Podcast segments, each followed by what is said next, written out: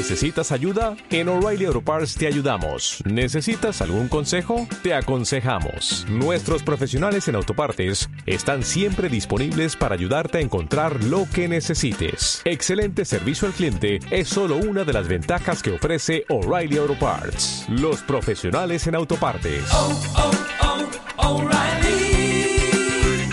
Auto Parts.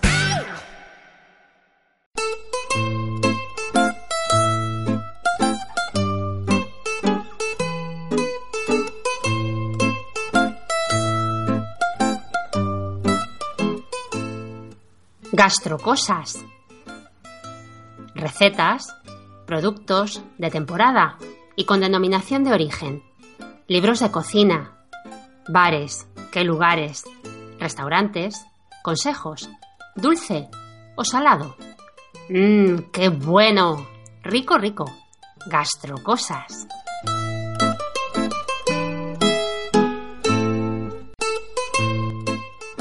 Hoy en Gastrocosas, la masa madre, esa entelequia.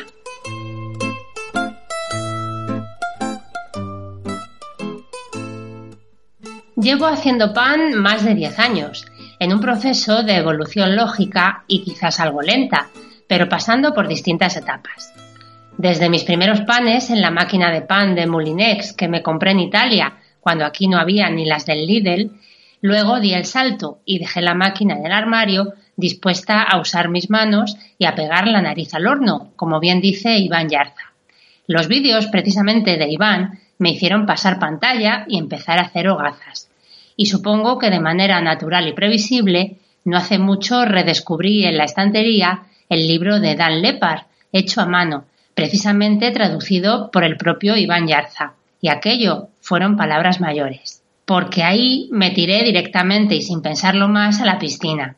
La masa madre siempre me dio mucho respeto.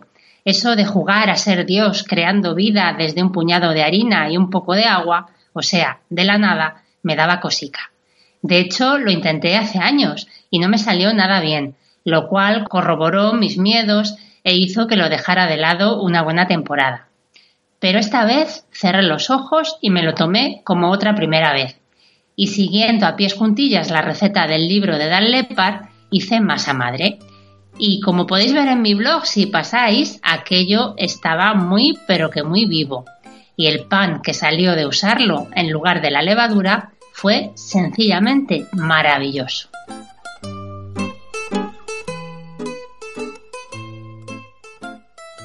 Bienvenidos y bienvenidas, gente people, a la sección de gastro, cosas de Teresa. Y hoy tenemos a la masa madre y los bichitos. Teresa, ¿qué, qué entelequia? ¿Qué es esto de la masa madre? Una cosa que a mí siempre, como he dicho, me daba mucha cosa y no, no me atrevía yo con ello. Yo he sido siempre de hacer pan, ¿vale? Con la levadura, bien sea la fresca, ya sabes, esas que es un cubito que venden donde los yogures. Sí. O la seca, que también es muy cómoda. Pero yo lo de la masa madre decía, uy, yo eso no, no, no, no. Pero mira, sí, sí, sí. Porque la masa madre es un poquito como un paso ya más pro, ¿no? Porque en todo, todos, eh, hasta yo he hecho pan a la manera, digamos, tradicional de levadura seca, por decirlo de alguna manera. Pero claro, esto ya, esto de crear vida de la nada, como si fuéramos aquí. Sí, de hecho, en las panaderías normalmente usan levadura. claro. O sea, el pan normal, la barra pistola, no son de masa madre, son de levadura. Entonces, claro, la masa madre, digamos que es, pues eso, un, un paso más. Y realmente es tan simple como hacer tu propia levadura, porque no es otra cosa. Claro, en el fondo eh, lo que haces es eh, coger a esos, eh, crear esos bichitos que van haciendo la masa madre. Claro. eh, que es muy espectacular además, ¿no? Porque... Sí, la verdad es que el proceso, aunque solo lo hagas una vez, solo por verlo, es un poco como cuando de pequeños hacíamos lo de germinar la, la lenteja, que solo por ver la hojita salir eh, era merecía la pena, ¿no? La masa madre, al principio, pues es un engrudo que haces, que es solo harina, agua y poco más, Sí. y parece que no es nada y que son, de eso no va a salir nada. Pero según pasan los días, aquello empieza, pues eso, es que vive, lo oyes, lo oyes y lo ves moverse. Entonces, Empieza a fermentar. Es muy impresionante. Empieza claro. a fermentar eso, empiezan a salir grumitos. Y burbujas burbujitas, y, suenan, o sea, es... La bioquímica hace su trabajo. Totalmente. Y, bueno, eso empieza a funcionar y bueno, ¿qué hacemos con, con ese engrudito, eh, Teresa? Lo más curioso es que eso empieza a funcionar y si lo mantienes, es un ser vivo que no se muere. Te quiero decir, tú lo haces una vez y te puedes tirar toda la vida con esa primera vez haciendo pan. Eso es lo más espectacular de todo. Es espectacular, o sea... O sea es decir, nosotros podemos hacer pan de, una, la nada. De una masa que lleva eh, haciéndose o hecha meses. Y años y décadas. Y años. Claro. Bueno, explícame esto, Teresa, a ver, porque es que no, no lo acabo de entender, o sea... Pues mira, la cosa, la, masa madre tiene muy pocos ingredientes. O sea, realmente tiene dos. Lo único que tú puedes ayudarla un poquito con algunas cosas más.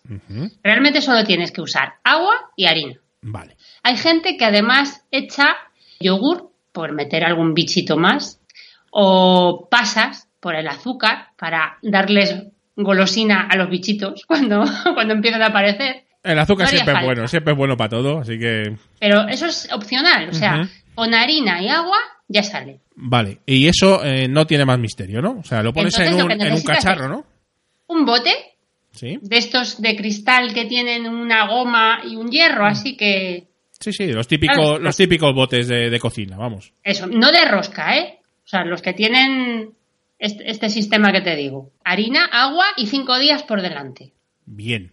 Cinco días que son cinco momentos del día, vamos. O sea, necesitas más o menos a la misma hora hacer lo que tienes que hacer. ¿Y qué tienes que hacer, Teresa?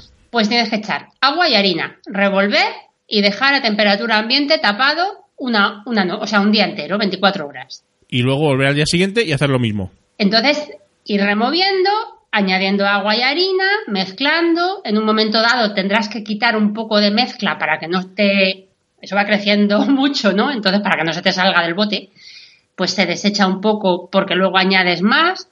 No os lo voy a explicar aquí día por día porque está en gastrocosas si os interesa, pero la cosa es añadir agua, harina, mezclar y dejar reposar a temperatura ambiente un día entero. Y repetir el proceso durante cinco días. Y, al sexto día hacer el pan con lo que te ha salido en el bote. Entiendo. O sea, ya cuando ya pasan seis días. Cinco. Sí, seis, perdón. seis días, ya tenemos. Ya la, lo puedes usar. La masa terminada, en principio. Y ya lista para, empezar a hacer el pan, claro.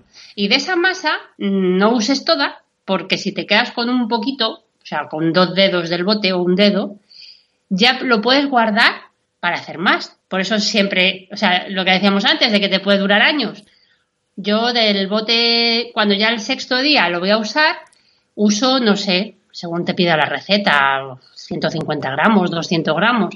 Y lo que me sobra, si voy a hacer más pan, que no será mi caso porque yo no lo hago todos los días, pues ahí volvería a repetir el proceso y si no, eso tal cual está lo metes en el frigorífico y te olvidas. Y el próximo día que quieras hacer pan, digamos que tienes que resucitar esa masa que no está muerta, está como hibernando en el frigorífico. Eh, está eh, metida en carbonita. Totalmente. Entonces, tú prevés, a ver, voy a hacer pan el domingo que viene. Pues tengo que resucitarla. Y para resucitarla necesitas tres días. Esto es tremendo, Teresa. Y al cuarto día de la resurrección, volverás a traer el bote que tenías la primera vez que hiciste pan. Un día más que Jesucristo. Totalmente.